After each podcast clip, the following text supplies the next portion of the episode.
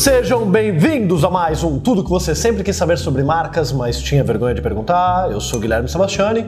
Eu sou a Karina Campanha. E hoje a gente vai falar sobre. Naming! Naming. Naming. Naming. Começando pela pergunta do Lula Amaral de Ribeirão Preto, que manda um monte de pergunta, né? A gente tá sempre respondendo a dele. Eu acho que é só ele que manda pergunta, né? Ele é uma das cinco pessoas que assistem o nosso programa.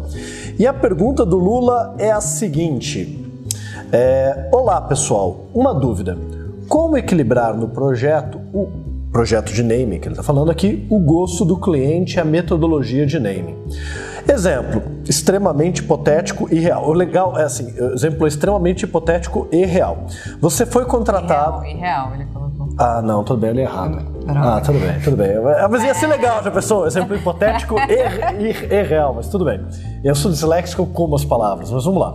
Você foi contratado, fez o briefing, extraiu a essência da marca, definiu os atributos e restrições que o projeto deveria ter, elaborou uma lista de 100, 200 nomes, analisou, filtrou, fez pesquisa de percepção, apresentou três ou cinco nomes que podem ser registrados no NPI, Registro BR, Facebook, Instagram e quando você apresenta as opções, o cliente vira e fala: Hum, não sei, não era isso que eu tinha em mente. O que pode ser feito para evitar essa situação? Abraços. Na verdade, o que pode ser feito para evitar essa situação é você fazer o nosso curso de name. Então, sabe qual é o problema do Lula? Ele ficou um tempão reclamando assim: ai, não tem curso da Sebastiane Ribeirão, não tem curso da Sebastiane Ribeirão. Aí a gente foi e ele não fez o curso. Aí ele ficou mandando pergunta, porque ele quer consultoria de graça. É a última pergunta tua que a gente vai responder. Então vamos lá. Karina, o que, que a gente poderia dizer para ajudar o nosso amigo Lula Amaral? O que, que ele poderia ter feito para evitar essa situação?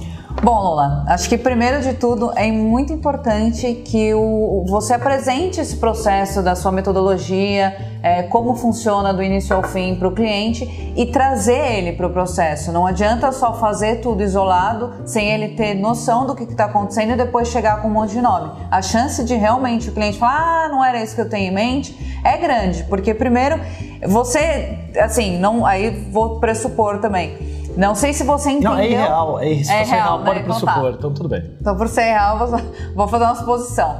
Uh, começa o processo, uh, foi feito um briefing e parou por ali, e dali já foi tocado tudo o resto. Então é importante entender quais são os anseios do cliente, quais são as informações que ele tem sobre o assunto, porque às vezes o cliente também ele, ele é muito pego na nas, em algumas armadilhas, né? Então que ele ouve de um lugar, ouve de outro, e aí vai alimentando aquilo na mente dele e ele passa a achar que aquilo é real. Então quando você traz um resultado, nem sempre sempre vai coerente com aquilo que ele imaginava e ele vai pensar, pô, não era isso que eu queria, pô, como é que eu faço? Pô, então no começo, envolve o cliente em todo o processo, ele precisa entender toda a sua metodologia, você precisa apresentar para ele como funciona, quanto isso impacta no negócio dele, o quanto o gosto pessoal, até onde uhum. vai, aliás, o gosto pessoal, e o mais importante que é as necessidades do projeto que precisam ser atendidas. Então, como que esse nome, qual vai ser o papel desse nome mediante todos os,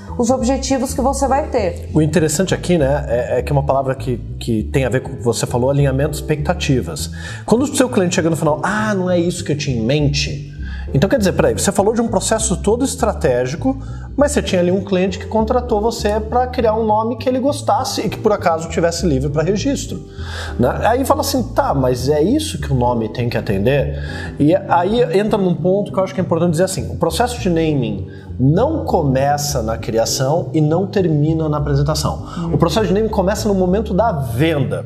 Não só você captar e entender o que teu cliente procura, até para você dizer, olha, se você procura um nome que você goste, que você ame, não é isso que é a minha proposta de trabalho. Você pode dizer isso para ele, ele contrata outra pessoa, né? E você tem que dizer se o teu trabalho é estratégico, que ele é estratégico e dizer por que isso é importante e que talvez inclusive ele não goste de alguns dos nomes que você vai apresentar, mesmo que sejam nomes bons, e que talvez alguns nomes que ele goste não sejam nomes adequados no processo. Isso começa lá antes, na etapa de venda.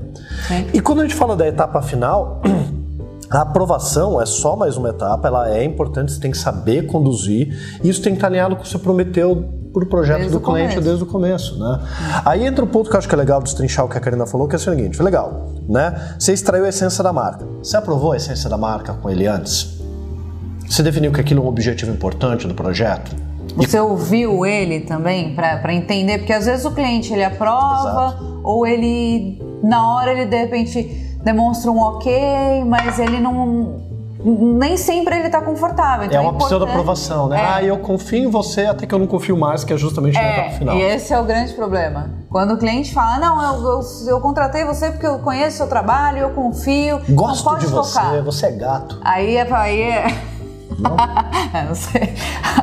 Aí é aquele botãozinho do alerta. Porque quando o cliente joga tudo na sua mão, a chance de no final dar um problema grande é muito alta. Porque exatamente isso que o Guilherme comentou, a questão de expectativa. E até entra, pô, legal. Você, vai, você se prometeu pro cliente que você vai chegar em 3 a 5 nomes. Ok, essa é a tua promessa, esse foi o escopo de trabalho. Mas você, na hora de vender para ele, falou o que ia acontecer se ele não gostasse de nenhum e quisesse mais alternativas? Porque depende se o teu cliente mesmo chega nessa etapa, fala, ah, não gostei de nenhum, quero mais, e você já acordou que você vai ter um custo adicional, tudo bem. Sim. É. Você vai fazer mais, mas você vai receber por aquilo. O problema é justamente isso. Você deixou claro para ele o que queria acontecer, o que era o escopo de trabalho inicial. É, se a coisa não estiver toda amarrada, não vai funcionar. Por isso que naming não é o ato de criar nomes e apresentar para o cliente, mesmo fazendo pesquisa de NPI, etc.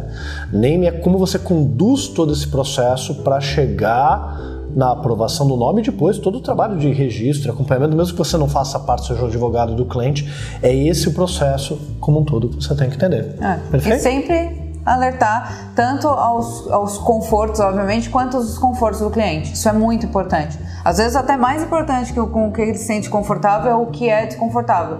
E não em gosto, eu tô falando. Eu tô falando no sentido do que ele identifica e até do que ele enxerga na empresa dele. Uhum. Então isso é importante ter aí também no mindset.